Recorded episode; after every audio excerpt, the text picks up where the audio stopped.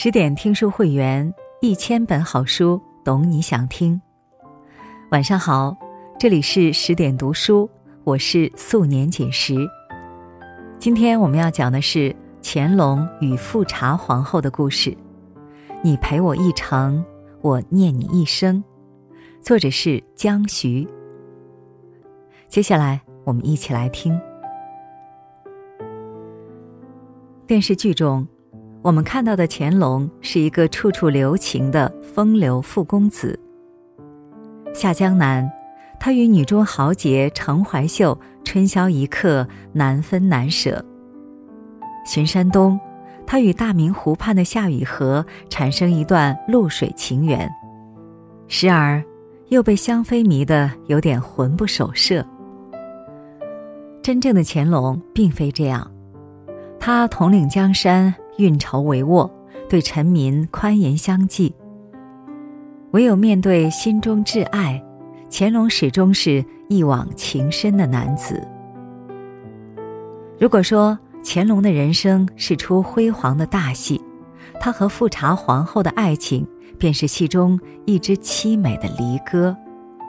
《清高宗实录》中有这样一句：“命中看得七星最贤最能。”子息极多，寿元高厚。清高宗也就是乾隆皇帝。乾隆小时候，算命先生卜了一卦，说他能娶到一位最贤最能的妻子，将来多子多孙，寿比南山。命既已定，便只有等待，等到对的时间，迎娶对的人。那时。雍正已将皇四子弘历密储为太子，为他挑选妻子，也就是在挑选未来的皇后，要出身名门，要容貌美丽，更要品德纯正。这位被选中的佳人便是富察氏。富察是他的姓氏，满洲八大姓之一，自然是高门贵族的象征。她长得也很漂亮。那个时代，一位叫郎世宁的意大利人来中国传教，随后来到京城，被聘为宫廷画师，为乾隆和他的后妃们画了一系列画像，其中就有富察氏的一幅。画像中，富察氏头戴朝冠，身穿朝袍，端庄典雅，皮色白皙。两弯柳叶眉透出几分清秀。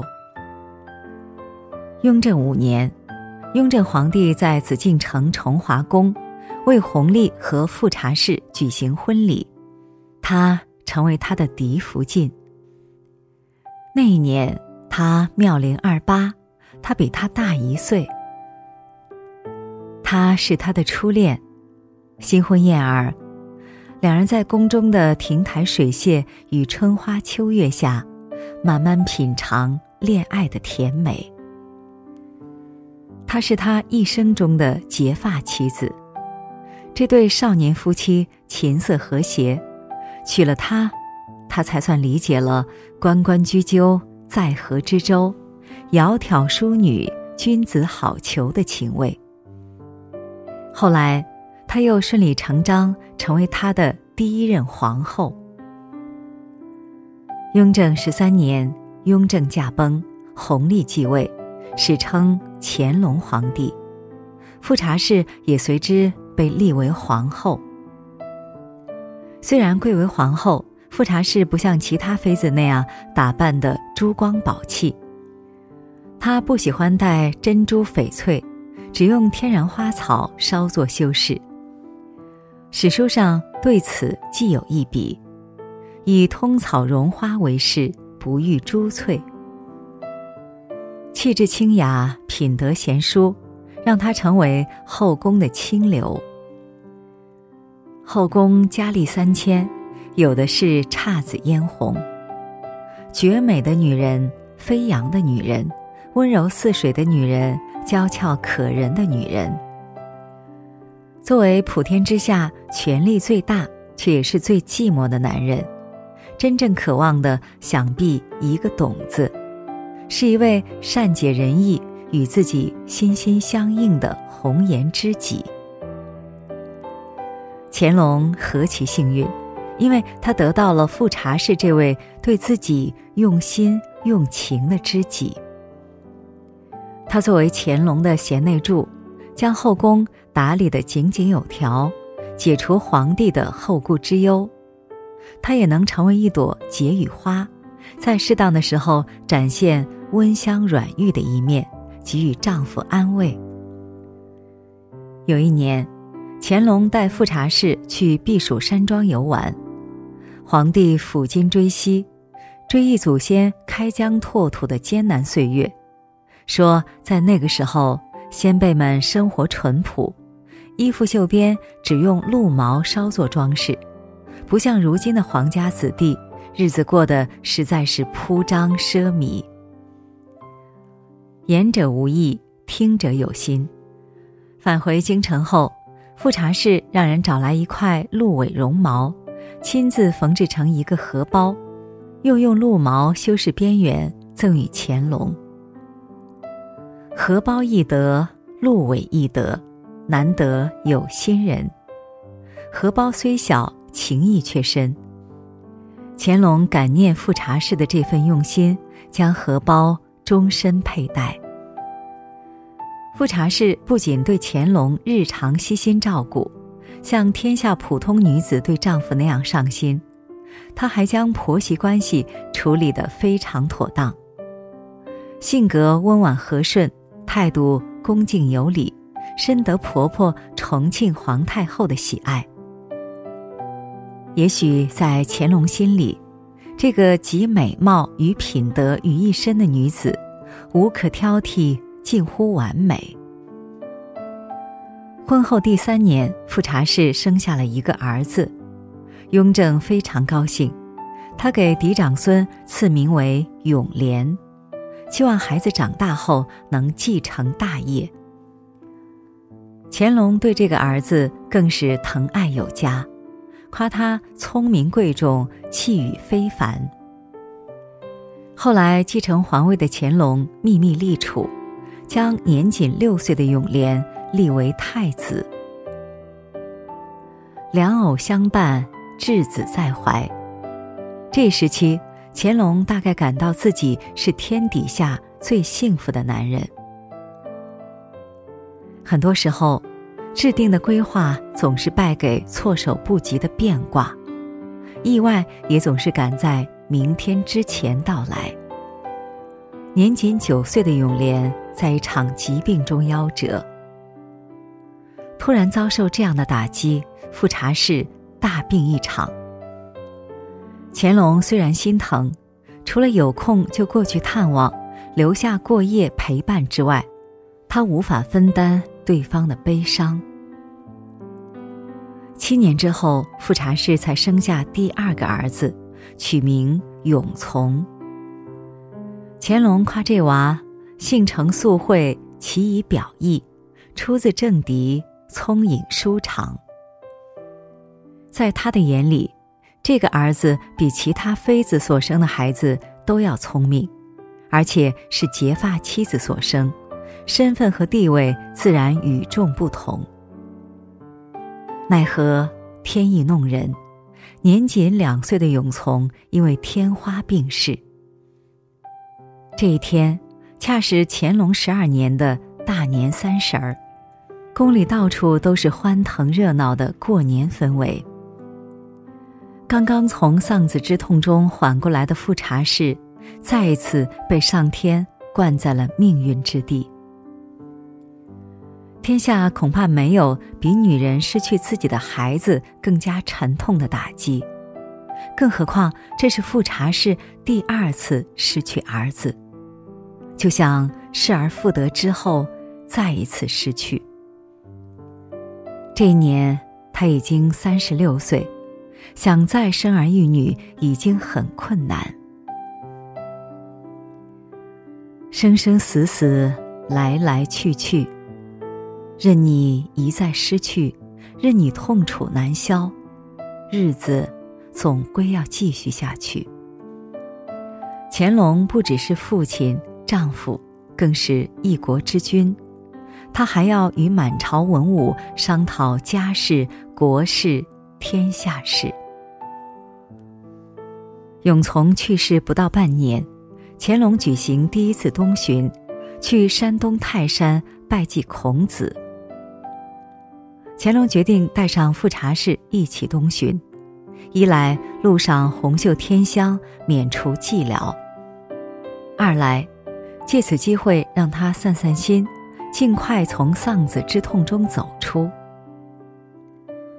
出发前，负责观看天象的钦天监向乾隆汇报说：“克星见离宫，战属中宫有省。”意思是说，天有异象是不祥之兆，并指向后宫之主。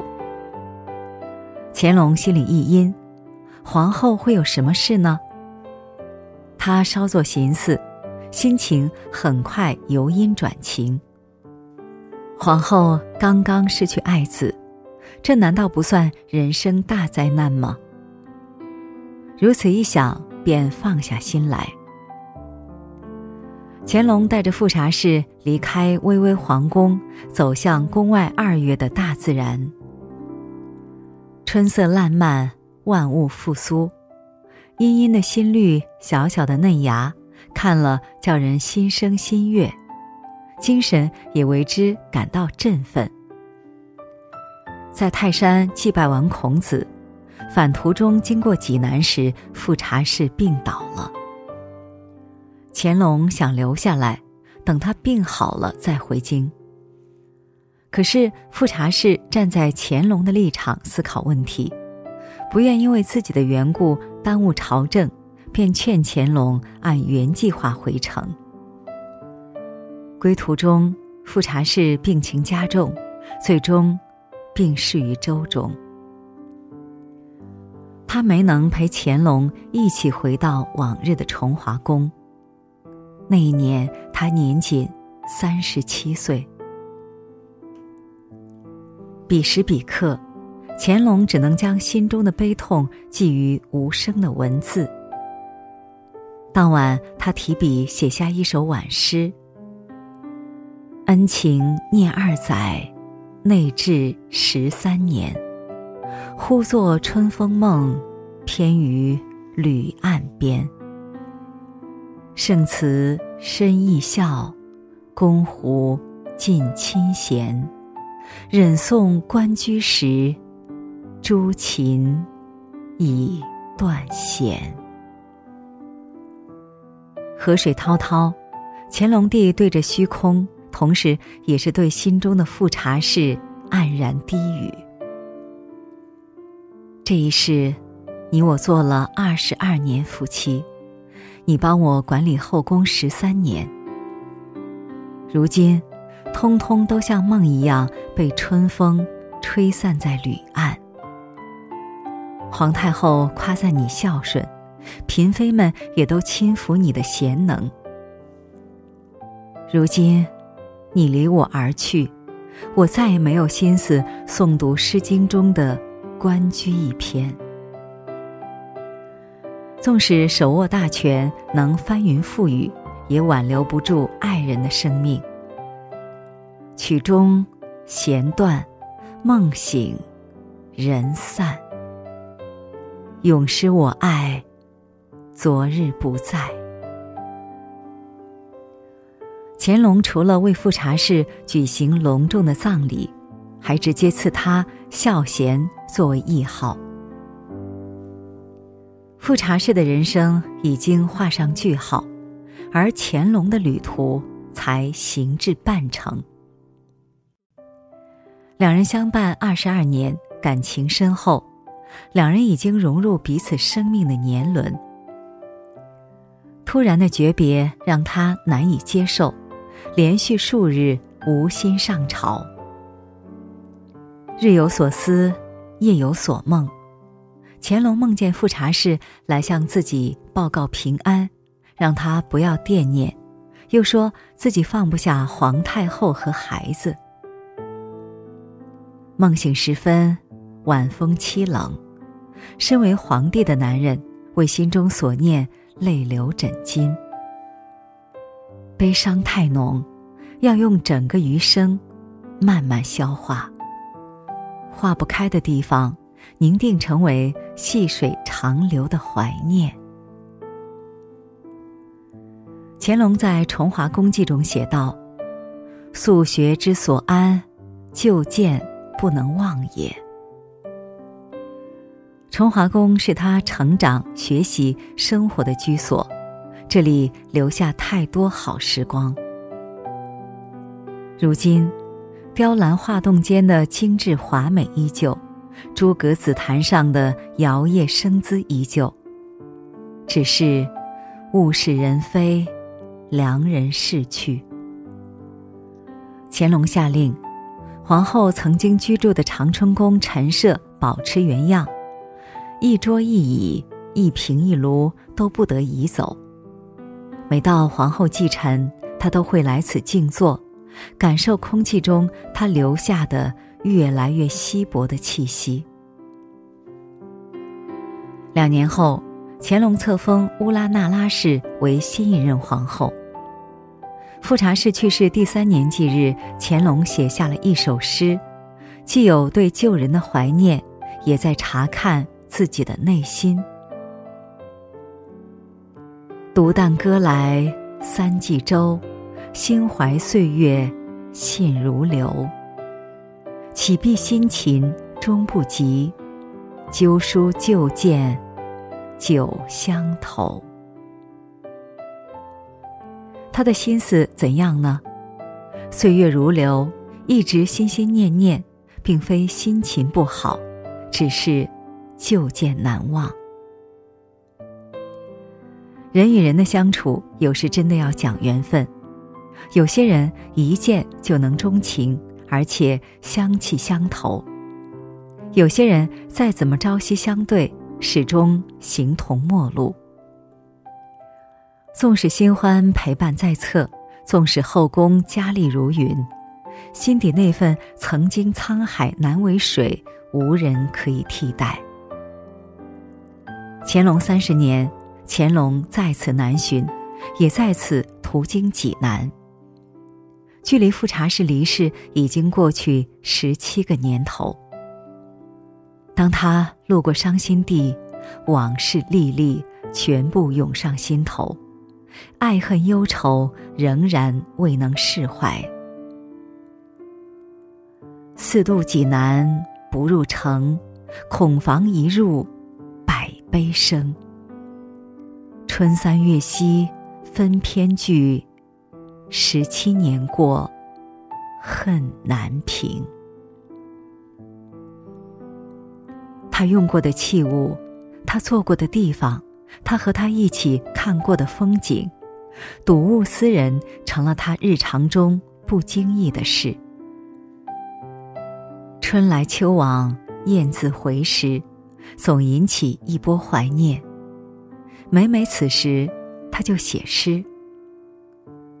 富察氏病逝后，乾隆写下了一百多首悼亡诗。乾隆五十五年，这位文韬武略、运筹帷幄的国君已经进入垂暮之年，他又一次来到富察氏坟前，写下这样一首诗：三秋。别忽耳，一晌，电酸然。夏日冬之夜，远期只念年。此时乾隆已经八十岁，大家都说他能长命百岁。如此算来，在世的时日还剩二十年。事实上，没有等二十年。九年后，也就是嘉庆四年，八十九岁的乾隆在养心殿离世。回想起来，距富察氏去世已过去足足半个世纪。乾隆的人生大戏拉上帷幕，他也终于如愿与心中挚爱在另一时空相聚。他陪伴二十二年，换他。一生怀念。这就是乾隆和富察皇后的故事，如同一出戏曲，却留存在历史深处。好啦，今天的文章我们就分享完了。更多美文，请继续关注十点读书，也欢迎把我们推荐给你的朋友和家人，让我们在阅读里遇见更好的自己。今晚就是这样，我是素年锦时，祝你晚安，好梦。